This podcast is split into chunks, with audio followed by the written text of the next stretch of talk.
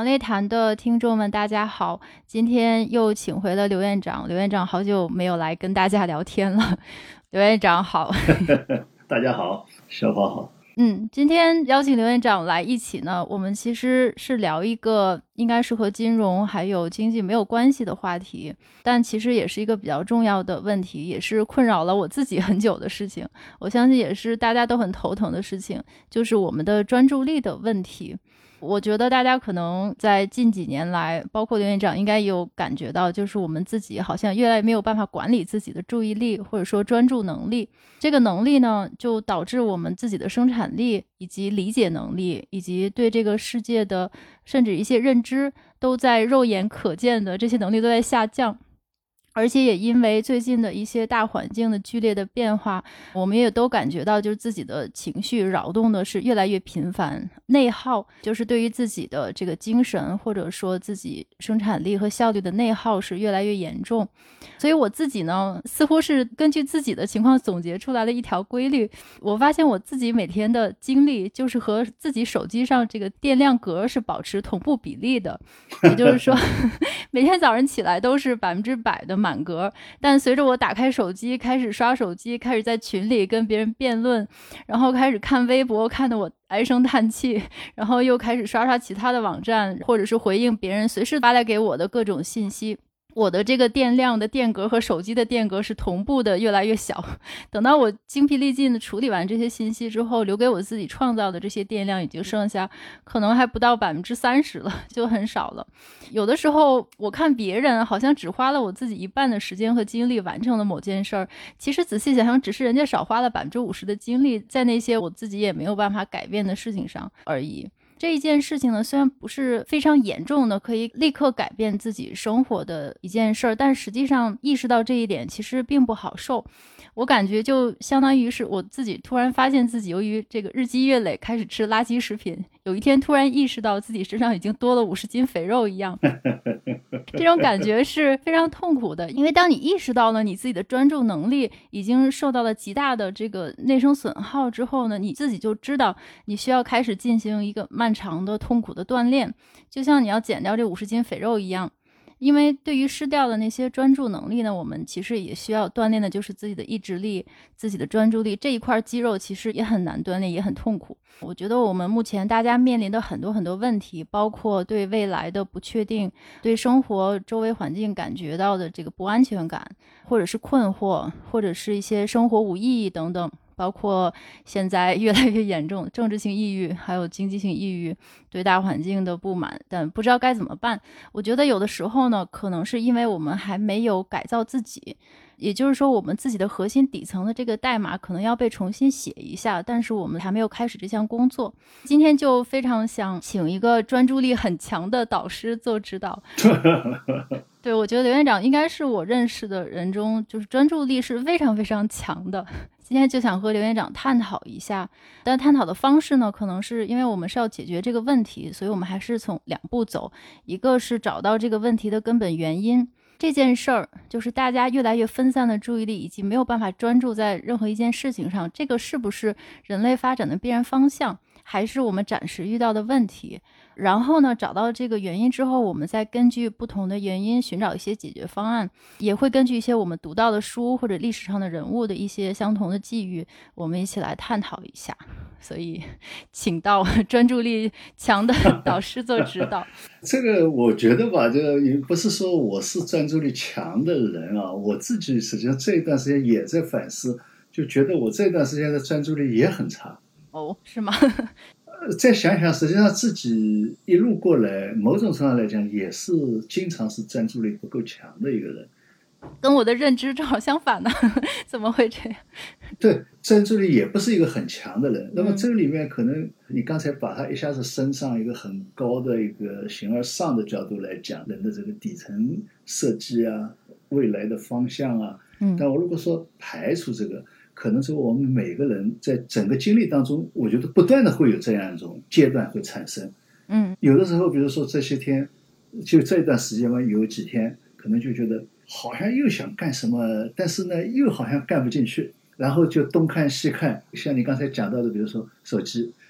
有两天这个手机的电也用得很快，所以这里面我可能有两种情况：当我们面对着我们身外的那么多、那么多的信息，或者说这个世界的时候，就一个可能是因为自己想专注，但是呢，希望专注的事情上面我能够发现更多，结果呢，反而变成不专注了。嗯这是一种情况，另外一种是可能是一下子是有点漫无目标，嗯着急，然后到处去找，嗯最后发现是失去目标的。嗯还有一种呢，这段时间有的时候也会有这个感觉，就是说自己心里面明明有一个东西，好比说一篇文章自己想好了，但是呢就是不动手，嗯，就是拖延症。每天想着哎呀，电脑打开要不动手，然后就刷手机，然后就去看其他，嗯然后说哎呀我得动了，然后动了，打开 Word 空白页，或者说写上标题，然后又放下了。嗯那我这个觉得呢，就是说后来也感觉到，等到比如说一篇东西写好以后，自己也感觉到，就是说，可能当初在想的时候，当要写的时候，还是觉得没有找到最佳的表述方式，所以呢，在那里犹豫，就下意识的就在那里东看看西看看。我觉得这可能大概有这样三种情况吧。嗯就是说前面是为了要那个想要到处去那个，然后去看了太多的信息，这个可能是一个误解，就是认为信息越多越好。嗯那么第二种是漫无目标，漫无目标的时候着急，到处去找，想要找到自己的目标。那第三个呢是可能是是有目标，但是呢可能没有找到太自己完全觉得舒服的一种表达方式的时候，相当于像考试前一样，你需要先放松一下，不要老是把一个神经绷在要考试要考试上面。那么嗯所以东看看西看看，哎，最后你那篇东西就写出来了。嗯嗯嗯，所以就是说，我觉得就自己也是经常会碰到这样的情况。我明白您的想法，其实确实是，就是对我们每一个人的个体来讲，确实是每天会遇到这样的方向。但是我今天想讨论的呢，可能嗯还要再深入一点，或者说范围再大一点，因为人毕竟都是环境的产物。其实刚才您说到的那三个问题，其实都和我们的信息环境相关的。首先，第一，也可能现在很多年轻人遇到的最大的问题就是找不到目标，找不到方向。对对于是他们拼命想通过各种媒介获得更多的信息，来试图为自己寻找一个目标，找到这个方向。但是往往是这个事与愿违的，因为现在的信息环境呢，因为很多的信息都是。类似于泡沫类的信息，或者说很漂浮的信息，那么对于他们找到方向呢，其实是完全没有任何帮助的，以至于几乎大部分的人都会觉得，我越去找信息来试图帮自己找到一个目标，我就越迷茫。就是越找越迷茫，这个是跟信息的大环境相关。第二个呢，就是在您说的，比如说我想做一件事情，我需要找到一些信息作为的补充或者我的支点。其实问题和第一个是一模一样的，就是我们往往会遇到这样的情况，就比如说你打开一个网站，然后这个网站呢是提供你想要的信息，但是就是这个网页你基本上我想百分之八十的可能性你都读不完，不仅读不完，而且你在读的过程当中又打开了里边不同的链接，各种各样的链接，然后呢遇到一个概念，你又去 Google 或者是搜百度那个概念是什么意思，然后最后一篇文章读不完，你又开了十个网页，就越来越多。但是这些问题呢，我觉得都是一个。我们现在的这个面临的信息的环境和历史是不一样的，就我觉得这个我们可能都没有意义。就是现在的我们这个普通人，跟二十年前相比，我们获得到的信息以及各种媒介、各种信息，就是压倒性的、前所未有的。我想人类历史上应该也没有这么多的信息量。当然不是说这个信息有没有用了，所以说这一点我是想跟您探讨的。如果是从我们这个信息环境来讲的话，就是为什么我们现在的信息越来越多、越来越碎片化、越来越垃圾化？就是说，您觉得这个是不是一个人类一定会向这个方向发展？就是说，不可能再回到以前所有人的信息来源都是专注于一本书的情况，还是您觉得这个是当下的媒体的发展的一个异化呢？我觉得这应该是就是你后面讲到的，我们现在技术和媒体，还有这个社会人类交往的密度增长以后发生的这么一种情况，或者说以前的社会垃圾信息可能也很多，嗯但是因为那个时候的技术条件，人类社会的交往方式没有达到现在这么一种频繁度和密度，也就是说，垃圾很容易沉淀掉。这样呢，在在传播上来讲，呃容易把一些或者说权威公认的一些东西给大家。嗯从我们现在来觉觉得可能是少了，但是呢，从那个角度来讲呢，就是说它就相对比较简单，相对比较单纯，所以这个是可能是社会不同的。再一个就是说，除了刚才讲技术和传播方式以外，还有一个问题是和以前社会不一样的地方在于，我们确实现在可以说，至少我们国家来讲吧，识字率至少年轻人现在几乎是百分之一百识字的，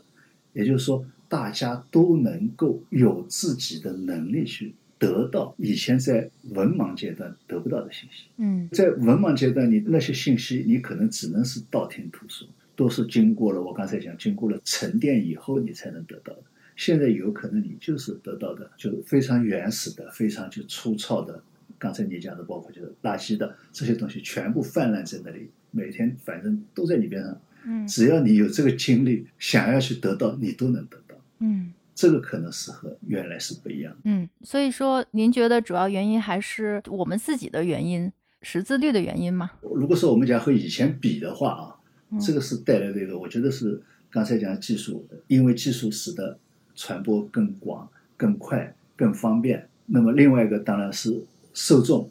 因为受众你也有这个能力去接受那么多东西，这个是和以前是不一样的。这样的话，因为你刚才讲到这个是不是今后的趋势，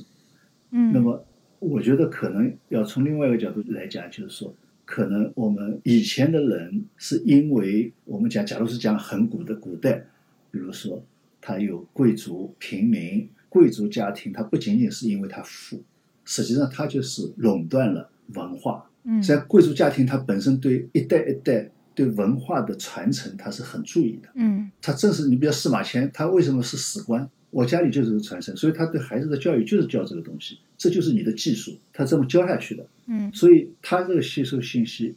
某种上来讲，在这方面的信息就是以他为主在那里吸收的，是非常集中的。那么另外一群人，比如平民，那平民那你就是种地，包括就是说从汉代嗯甚至唐代以前，实际上我们就有农书，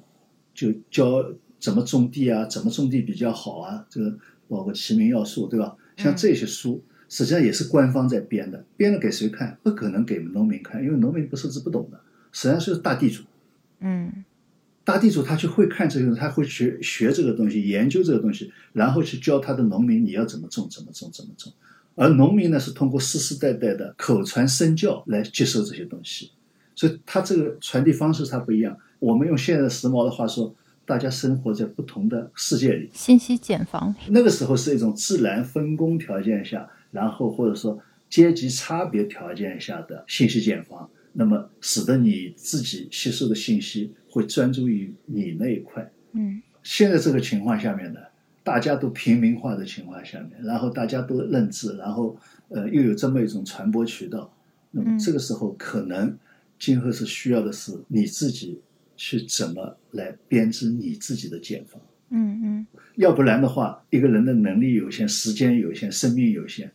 他不可能去处理那么多的信息，包括自己来分辨哪些是垃圾，哪些不是垃圾。嗯嗯，是的，是的，这个我很同意您的想法，但是我是觉得像您讲的，就历史上的这些信息茧房，它是属于物理上的信息茧房，也就是说，嗯，如果你处于不同的阶级，你根本自己从物理上你没有办法 接触到其他的信息源，对对对对，那么就是从物理上就给你制造了个信息茧房。但是现在呢，虽然说信息都是流动的，你可以看到很多不同的信息，但是我们除去一些国家信息管理方面的原因来讲呢，我觉得人的天性也是趋向于自己给自己编一个信息茧房。就是我们现在获得信息的渠道，确实是理论上讲是没有任何限制的，但是呢，人的认知趋向于只想看自己想看的，或者说跟自己的阶级、自己的环境、自己的生活的周围的同伴的信息是保持一致的，这是一种认同感。这样的话呢，就会导致了不同观点、不同立场的人，他就会只看自己那方面的信息。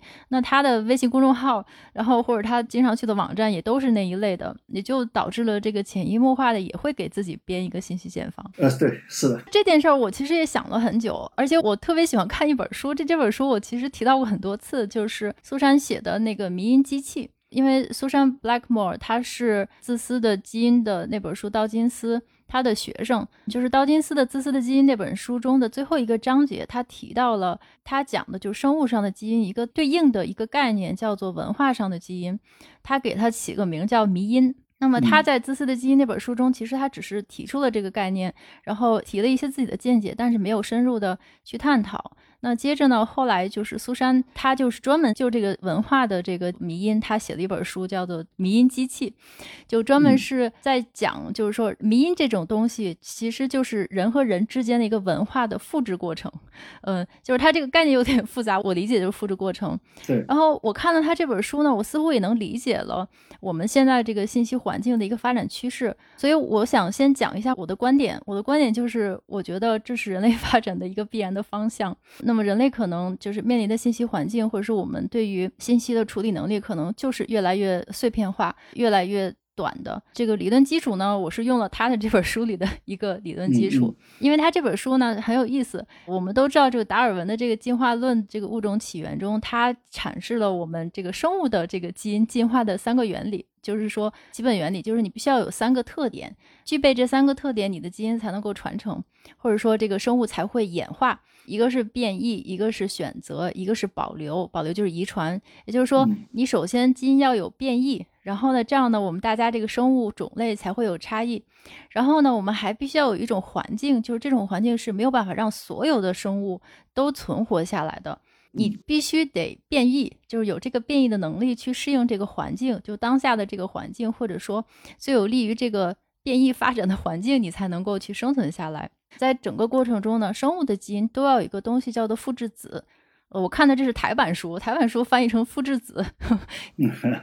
然后和它的这个环境，你才能够传承下去。整个过程就像一个算法一样，就是它是中性的，整个这个过程潜移默化，它是不会参与这个演化的过程，就好像写好的一个算法，你输入进去。的任何信息的细微的差别，就可能会造成输出结果的千差万别。但是这个算法是它是不管你的，或者说这个演化的这个过程它是不管你的，它不管你输入的是什么样的基因的形态，它是没有情绪的。文化的基因呢，其实也是一样的，就是说人和人之间的文化的传播，或者说人和人之间信息的传承，它也像是这个自私的基因一样。但是不是说这个自私基因它自己就是我有自私这个性格，基因它是不管的，它只会往最有利于自己传承、最有利于自己发展的那个方向去走。我不管你这个东西是好还是不好，反正有助于我活下去，我就不停的复制。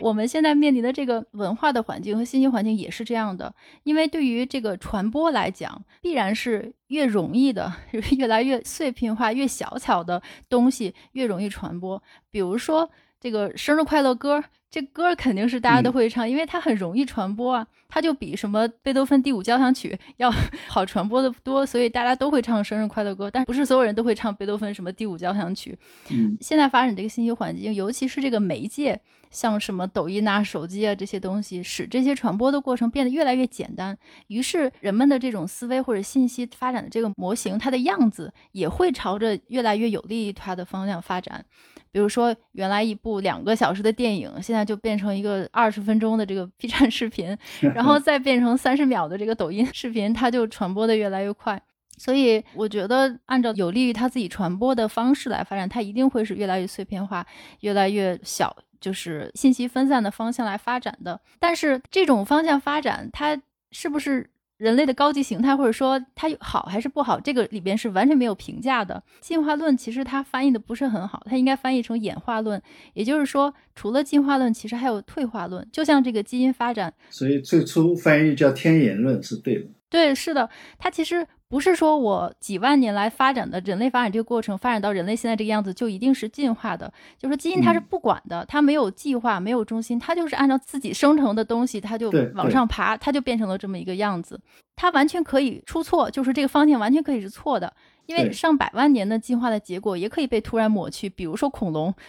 发展成那么大型的东西，它也可以完全灭绝。我觉得这是一个发展的方向，我们不管它是好还是不好，它就会往那个方向去走。所以我觉得是不可避免的。这个实际上，你刚才在叙述这个当中，实际上是对于，比如说我接收信息的人和被传播的信息本身这两边是互动的。嗯，就是你刚才讲的，正因为你信息越来越多了，我可能为了吸收更多的信息，我会碎片化的来吸收信息。也正因为我碎片化吸收信息，最后在那边流传的信息就变成碎片化的了，而不是碎片化的信息被淘汰掉。嗯嗯实际上是一个两边的作用，某种就像在讲物种进化一样的，嗯嗯，相互作用的。可能是这个动物变异了，它为了更好的生存，吃了某一样东西，然后他更多的去吃这样东西，嗯最后有可能就是被吃的东西反而是越来越多了，而不被吃的东西最后消亡掉。对，是的，是的，您说的这个非常正确。您看过那本书吗？就是一本叫做《娱乐至死》的书。这本书其实它是上世纪八十年代的一本书，就一九八零年代一本书，也是非常的有名。就是这本书它其实就是论证了文化的发展方向是会让人类的文化精神慢慢枯萎的，因为有两种方法，就是他说有两种方法可以让文化精神枯萎，一种是奥威尔式的，就是文化的强行的抑制；另外一种呢，就是赫胥黎式的，就是文化变成一场滑稽戏，就是越来越轻浮，越来越轻，直到它慢慢灭绝。所以说，《娱乐至死》这本书其实就想告诉大家，就是我们正在面临的现实不是奥威尔式的，而是赫胥黎式的，就是说毁掉我们的不是我们憎恨的东西，一定是我们热爱的东西，因为我们喜欢让文化变得越来越滑稽、越来越轻、越来越不重要。它就会往这个方向来发展。就像您刚才说的，就是两边是互动的。如果再往前看，因为这本书《娱乐至死》是一九八零年代写的，那它其实主要论证电视的出现、电视节目的出现会让人变傻，变得越来越傻，就是文化就会消失。但其实再往前看看，就是这本书之前，二十世纪六十年代也有很多书，比如说有一个叫做这个 Image 的书，这本书名字叫 Image，其实它意思就是说，我们现在的一些新闻媒体、报纸，它那个时候是主要论述的报纸这个媒介，嗯嗯就说嗯报纸这个媒介就让我们觉得很多世界上根本不存在的事情它存在，其实报纸就是一个。制造伪事件的工具，就是报纸会让大家 变得越来越分不清真相。所以说，电视出现之前是批判报纸，然后再往报纸之前，又还有批判其他的东西，比如说这个什么印刷术刚出来的时候，大家都说完蛋了，完蛋了，我们现在这个书就会灭绝，因为大家都去看那个小纸片儿，就是报纸。然后后来 广播出现了，又完蛋了，说这个报纸就是你根本连读都不读了。那后来更别说现在这个电视啊、什么抖音之类的了。所以它其实是一个互动的过程，再加上。这个中间，就是说媒体它也是受到一些激励，就是我写的越短、越搞笑、越不深入，然后我的传播率就越高。就是媒体的这个点击率作为自己的 KPI，其实也就是这几年的事儿。所以两边确实是一个互相影响的过程。这个实际上又讲回到，比如说我们讲这个呃形而上一点的话，也就是说，虽然这些在变，你刚才也往前推，对吧？嗯。对每一代新出现的媒体方式或者说信息的方式，大家都有批评，认为完了完了完了。嗯。但是问题就是说，发现没有完，嗯。所以这样呢，就回过头来还得看，就我们来怎么来看待，就是说信息呈现方式的变化。嗯。这样来看的话，你如果再往前推，再往前推，我们比如说推到古希腊说，我们讲这个史诗，荷马史诗。对荷马史诗，说白了，在河马的当时，他只是一个说唱艺人，嗯他说唱这些东西只是给一般大众听的，也就是说，并不是唱给贵族听的。嗯所以对他来讲，只是希望他唱的有人听，听完人家会给他钱。那么从这个角度来讲，他当然是希望，就是刚才你讲 KPI 的角度来讲，就点击率越高越好。嗯所谓点击率越高越好，也就是说，他往街市上面一站，边上有人听，听的人越多越好，因为多，概率上给他钱的人就会越多，所以他的内容肯定就要让他们能听得懂。所以在他那个时代，可能他的东西并不是高尚的东西，可能对一个哲学家来讲是要批判他的。但是等到我们两千年以后，我们觉得他那个很好，嗯但是我们可能在批评现在的周杰伦。嗯，就是说您觉得将来会更差劲，所以说现在反而是好的。问题就是说，确实有一个不同的环境，就是说，虽然我们现在也有讲通俗艺术、高雅艺术，但总体上我们现在是一个平民社会，也就是说，没有像那个时代的等级那么分明。从我们中国的艺术形式角度也一样，你如果去看《诗经》，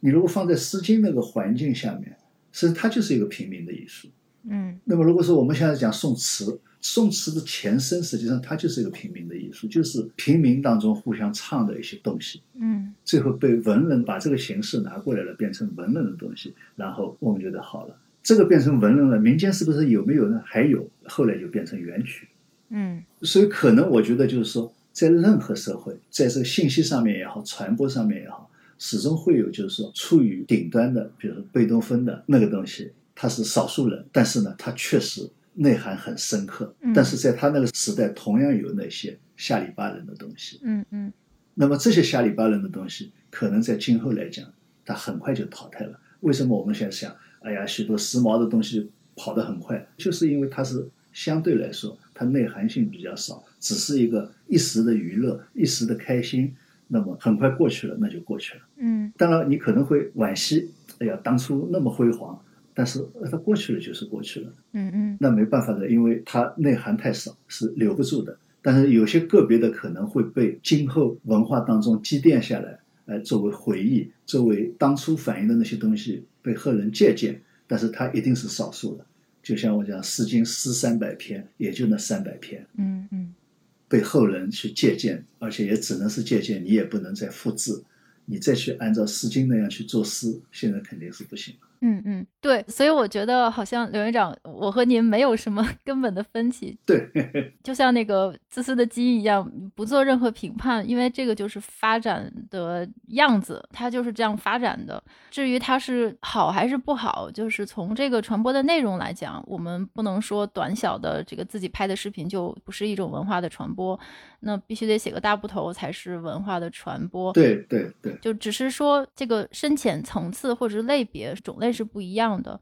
嗯，但是我们在这方面没有这个根本的分歧，但是它造成的结果是对我们有影响的，这个也应该没有分歧，就是这样的结果就是我们的专注力是越来越差。我不知道您您应该是同意我的，因为我同意，完全同意。可能自己就有体验，就是我们在没有手机的时候，就是想象您之前您年轻的时候，或者说想钻研某个东西，或者写某篇文章的时候，或者说工作的时候，这个专注力应该是比我们 现在要强很多吧？我觉得就我前面一开始上来就讲的一样，嗯实际上是无非就是说你专注力不集中的方式，或者说借助的工具不太一样，道理是差不多的。嗯有的时候讲小孩，哎呀，这个小孩有多动症，道理是一样，他啥东西也没有，但是他就动啊，嗯他什么东西都可以拿起来当玩具啊。嗯嗯这个时候你是让他觉得是他是多动症，或者说他没有专注力。所以没有专注力的时候，实际上是一个人的个人的一个心理反应，但是它不在于你有没有东西让他去转移注意力的问题。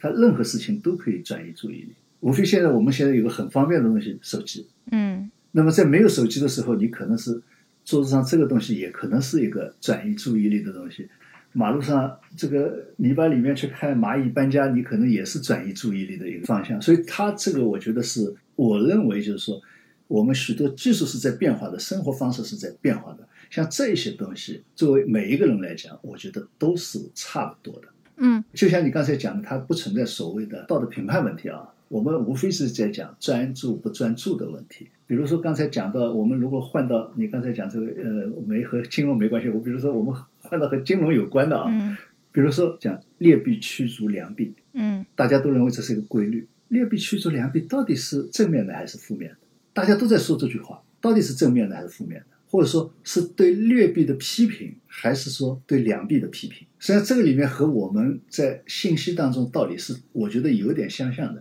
实际上，劣币驱逐良币本身，它是描述了一个现象，但是这个现象本身，我觉得不是一个简单的价值评判断。嗯如果是从货币流通角度来讲，你是不是可以这么说？哎，那说明劣币是被欢迎的，因为最后流通当中大家都用的是劣币。那么就像我们刚才讲，信息当中有很多垃圾信息，但是我们又用了劣币驱逐良币来描述这个规律。为什么良币不能生存下去？实际上不是因为劣币恶，而是因为良币，如果是按照良币的方式来发行货币，至少在当时的时候满足不了商品交易的需求，它的发行量满足不了这个需求。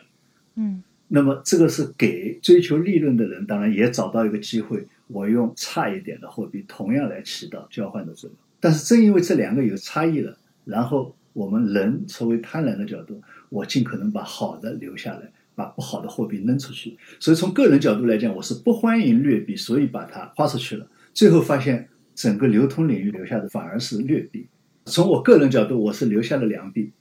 结果这个良币反而退出了流通。嗯，从大的流通环境角度来讲，反而是存下了劣币。到底是流通本身是欢迎了劣币，劣币又生劣态了，还是说良币又生劣态了？所以这个里面，实际上我觉得就是说，我们原来对这个劣币驱逐良币这个规律啊，有的时候描述上面可能没有把这个事情更深层的去讲清楚。这个我觉得和你刚才我们现在在讨论这个问题也是有关系。是的，就是说人就是这么一个动物吧，有的时候很专注，有的时候他专注不起来，但是呢，他又需要去找到专注的东西，那么你可能就拿起了手机，也可能我刚才讲。去玩泥巴去了，但是从我们自己的价值判断来讲，这样是不专注的。但是实际上你在玩泥巴的时候，你也是很专注的；你在看你的手机的时候，你也是很专注的，对不对？嗯，突然间被您说成了是一个很有合理理由存在的事情，对这个我也同意的。就是说，这可能是一个人的一个生存状态，无非就是说，在不同的技术条件下、生活环境下面，它会表现成不一样的。然后呢，大家可能就把它怪罪到劣币去了，或者说怪罪到手机去了，或者怪罪到有了小说了。嗯，就像一开始有小说，大家也批评，呃，是小说这个东西，一天到晚看故事有什么好看的？嗯，大家也批评这个东西，对吧？我觉得就是说，专注不专注本身它有一个带来一个就是说，谁来评判这个专注不专注？从哪个角度来评判这个专注不专注？对，是没错。就是如果说从一个上帝视角来看，这个你们这些人干嘛不干嘛，其实都有存在的理由。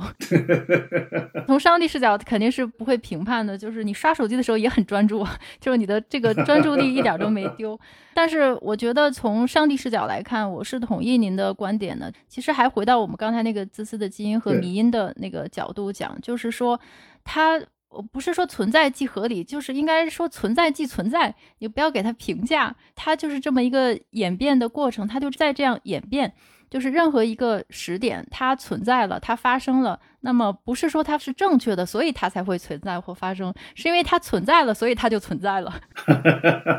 就像您刚才讲的劣币驱逐良币是一样的，确实是在当时那个时点下，在当时的这个经济环境下。你用劣币才能够使这个交易完成，不评判好坏，但是因为这个劣币的存在，事情就这么发生了，这个交易就发生了，只能说劣币就存在了，劣币存在，因为它存在了，只能从这个角度来理解。对，而且它促进了交换了。它让交换成功了。抖音也是一样的，抖音存在，因为它存在了。按照这个，对于基因和这个民最有利于他们复制的环境，因为这种方式让他们最容易存在，它就存在了。回到我们今天想解决的问题来讲，就是说，我们理解了这件事儿，它可能是就是一个存在，我们不评价它好还是坏，反正它就会存在下去。你觉得它不好，它也不会马上消失。那么在这种情况下，我们怎么才能够以一个更主动性的角度来讲？就是 OK，我理解了，现在的情况就是信息越来越多，越来越难以管理。在这种情况下，我们怎么才能够尽自己最大所能的来控制住自己的专注力？从这个角度来看，您有什么好的 解决方案，或者说历史上有什么先人的经验？我 也没有什么先人，我觉得就是说，每个人可能我们只能这样讲吧。呃，也不分人的所谓高低，我呃，就前面在讲古人是分这个等级，对吧？那么我们现在都是一个平民社会，但是我们面对着自己的，比如说工作、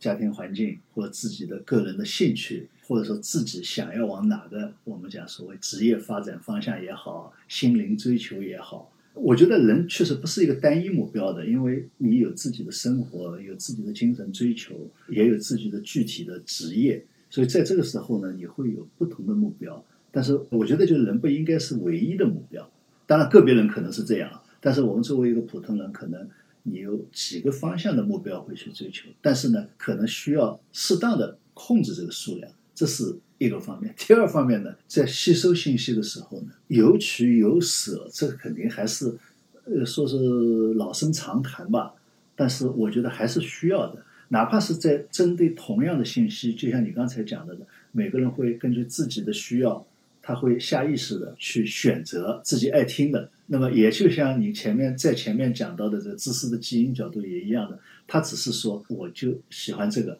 假如说我们讲这个呃生物进化当中一个变异喜欢吃这个东西了，然后呃你就一直生存下去了，道理是一样的。也就是说，对同样的东西，可能你需要也要集中自己的需求，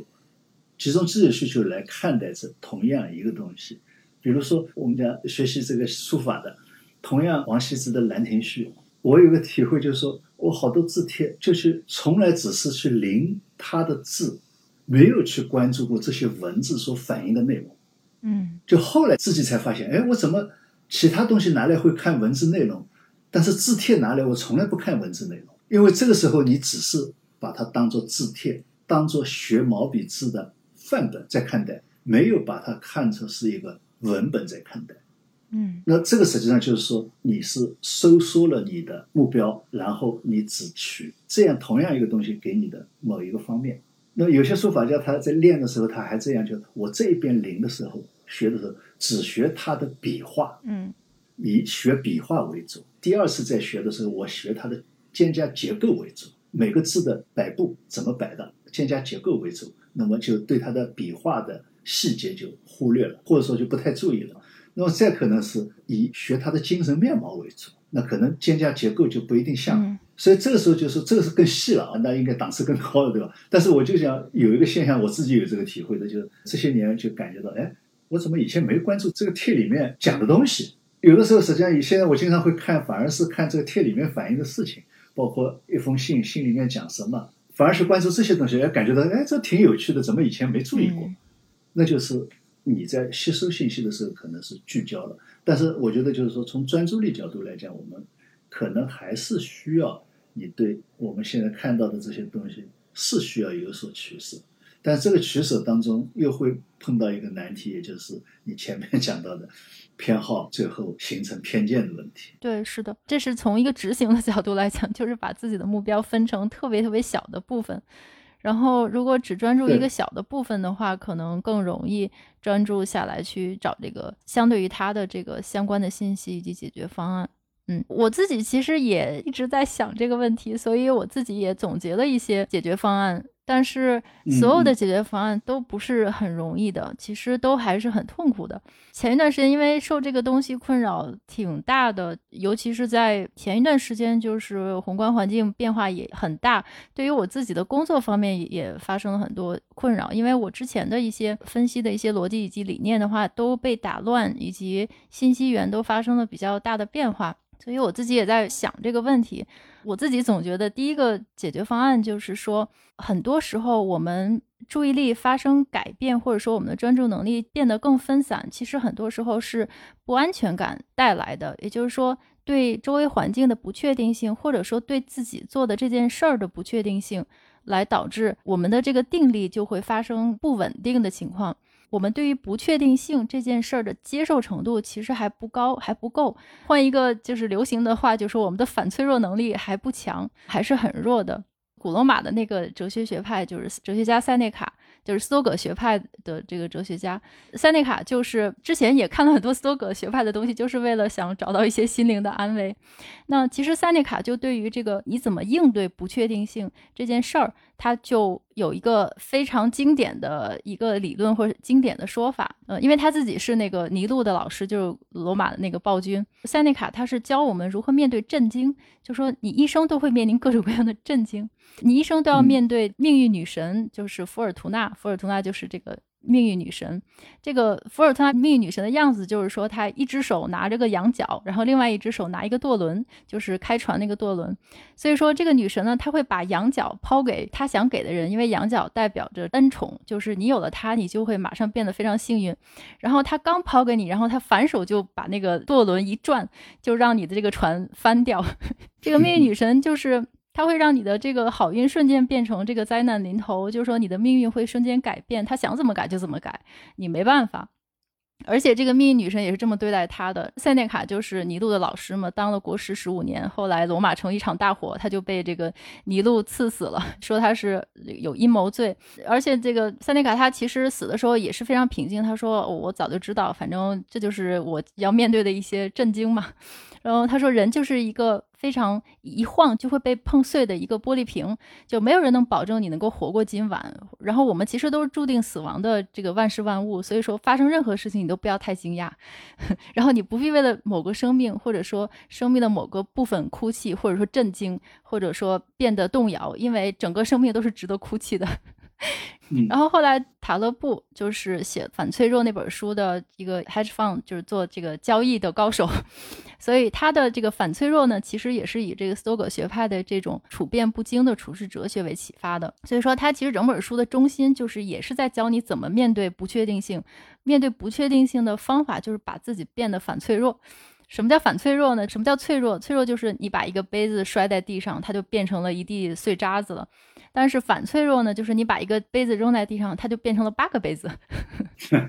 意思就是说，脆弱的事情它非常喜欢确定的环境，就是安宁的环境。但是反脆弱的东西就是那种在混乱中越混乱就越能成长的东西。比如说火苗，你越吹它就越旺；然后像什么煤球，你就越捅它，它就越旺。就是像这类的东西，就是反脆弱的东西。因为这个世界的真相就是，绝大部分的事情，我们现在看起来非常平静的存在，其实都是个意外事件导致的结果。但人会有一些性格缺陷嘛？另外一个人叫司马赫，他就说过，人类都是有限理性，就是 bounded rationality，意思就是说，人不永远不可能像机器一样。就是这种非常理性的评估和测量一切的，这也是在你进化的压力下，人天生就要去找一些捷径，就是扭曲一些事情的发展，让它变得更容易、更好做。那么在这种情况下呢，就导致了我们对整个世界认知的这种基因就是不完整的。在这种情况下，我们经常陷入一些意想不到的麻烦，面临一些不确定性是几乎一定会发生的。对我们的一个启示就是说，其实你应该把这种对不确定性的认知刻在你的基因中。就是你要就非常确定的知道不确定性是一定会发生的，在这种情况下，你就不应该为环境的变化而打乱自己的脚步。就是说，你自己有个核心，有一个既定的目标，但是不是说环境一变你就马上就要变，因为你知道环境是一定会变的。这个是我的第一个想法，第一个解决方案。不是马上就能有效的解决方案，但其实也是一个认知上的准备。第二个解决方案呢，就是我前一段时间又翻那个《沉思录》，就是那个两千年前的正能量的鼻祖，就是那个奥勒留，古罗马这个五贤帝的最后一位，他写的那本书非常著名的《心灵鸡汤》，两千年前的这个正能量鼻祖。其实翻这本书也没有什么特别超出你认知范围之外的启发，但是呢，翻这本书的意义就在于其实。就像您讲的，您这个写毛笔字的时候，那个帖子它里边反映的内容，如果说读读它的内容，想象一下这个帖子产生的环境，就是这个人是在什么情况下写出这个帖子来的话，其实是对自己的启发反而比内容要更大。因为这个陈思路写的过程当中，是在他打仗的过程当中，就是说这个奥勒留也是一个这古罗马最伟大的皇帝了，就是他其实算是一个哲学家，不只是君王，而且还是什么什么哲学、法律、绘画。都有极高成就。这本书其实就二十页，特别简单，翻一下就翻过去了。道理也都是很简单，但是他写的这个过程呢，要带入他的环境，他大部分都是在他这个打仗的过程中写的，就是在那种极端混乱，然后极端的不确定性，甚至是非常危险的情况下写出来的。然后再看看他写的内容，在这么混乱的情况下，他能写出这么安静的东西，非常非常冷静，非常非常安静，然后非常客观，非常深入的一些想法，就觉得在这么混乱的环境下都能够写出这样的东西来的话，那么我们自己的这个专注能力或者说意志力其实也是可以修炼的。我读的过程中，我就觉得。像我们这个专注力和意志力，其实也是一块肌肉。我们总说锻炼身体，但是很少有人去锻炼意志力。其实它也是一块很需要锻炼的肌肉。因为就像这个奥勒留一样，今天我们的学者、哲学家都是一些教授，但人家在古代的哲学家都是什么国王、战士、这个运动员，这些人 才是哲学家。所以说，就跟古希腊、古罗马的一种这个哲学理念是一样，就你身体上、体育上的锻炼和折磨是会反映到你的心灵和意志力上的。我就是觉得我们现在社会的一个最大的问题就是，现在的社会是崇尚精英，就智力精英的，也就是说，智力数理化。你比这个身体这体育加分，体育才加多少分？但你数理化永远是高考的重头，智力是比身体更受到重视的。就像那些宅家的这些码农，什么做金融交易的，这些人都是社会的精英。但是纯体力，比如说体育等等，至少在社会舆论和这个人的认知上面，它不是特别强势的位置。那也可能是。这个生活中的弱者往往是键盘侠上的高手，这就为什么网络上这些人这么活跃，就是他可能需要在一些虚拟的空间中做一些扬眉吐气的事。还是同样的道理，就如果你没有身体上的强健呢，意志力这块肌肉它也是锻炼的不充分的。这也就是为什么我们现在包括年轻人，包括我们所有人，就是大家都会觉得现在社会上这个心灵特别脆弱，特别容易生气，特别易怒，然后也特别不稳定，好像大家都没有一个稳定的核心。所以我觉得，这个对我的第二个启发，也就是说，可能要加强锻炼身体。如果你能够严格对待你的身体，就比如说做一些铁人三项，就这种事情的话，就是你的心灵是绝对占主导的。你的心灵能够完全控制你的肉体，这种心灵意志力是非常坚强的，所以它也完全可以帮助你来解决你这个注意力不集中的 这种小事儿。对，还有就看这个陈思路，他也是很多地方都提到了，就是处变不惊，就是静止这个 stillness，stillness 一个他整本书的核心嘛，就是你要有这种不受干扰的自由，有一种能够放慢速度的能力，就是你要能够像这个悬崖峭壁一样，就不管下边的海浪怎么拍打你，他们就再扑上来，他也会回去，就不变的始终是你，就像我们练瑜伽一样，就是练瑜伽，你最重要的是练核心。就是你要有这个核心和定力，要有那种让子弹飞一会儿的那种能力。就很多时候我们反应太快。其实反应快并不是一件好事情，尤其是在这个所有人都在抢你的注意力的这种信息流中，就是大家很难不马上做出反应。比如说一个突发事件出来了，然后这个各种自媒体马上评论，经济学家马上评论，好像你晚一点儿，你再想一想，你就被别人抢了流量，所以你得赶紧下结论，赶紧下结论，下错了也没关系，打脸也没关系。就是现在打脸变成一种非常稀松平常的事儿，就只要你把大家的注意力 都抢到了，你就胜利了。但是你却没有想到。你这种不让子弹飞一会儿的做法，你的错误言论就已经被传播开去了，而且它已经变异成了成千上万个版本，不一定是你想见的后果。所以我就觉得，这是我看陈思路自己总结的一些方法论吧，不能够马上的帮助到大家或帮助到我，但我都觉得这些是非常重要的内功的修炼。说的特别长，我觉得特别好，这个是这样。实际上就是说，人作为一个物种吧。它确实会有自己的所谓我们讲目标啊什么，而这个特点正反映在就是说你是会去思想，思想本身也是需要意志力的，所以对我们讲专注力啊什么，我觉得确实你前面讲的就你这个意志力还是非常重要的。那么意志力当然就是说包括和锻炼身体也有关系啊，这是非常重要的。但是呢，有一个要补充，就刚才讲到就是说定力的问题，或者是处变不惊的问题。我觉得这里面有很重要一条，你怎么能够做到处变不惊？嗯，处变不惊，我觉得很重要一条就是在于，当碰到变化的时候，或者说就像你前面讲到的，把不确定当做是确定。嗯，也就是说，我每天甚至每时每刻，我都是在起跑线，我不要再去管我前面，因为我们很容易把，哎呀。我前面这样做了，我本来是要达到什么目的的？结果现在一下子情况变了，然后你老是去想那些事情，越想越想不通，你更加对未来的不确定性就更加恐怖了。所以，所谓的我们讲面对震惊、面对不确定的变化，实际上就是说，因为你没想到。我现在已经处于这个环境，嗯，不要有期待。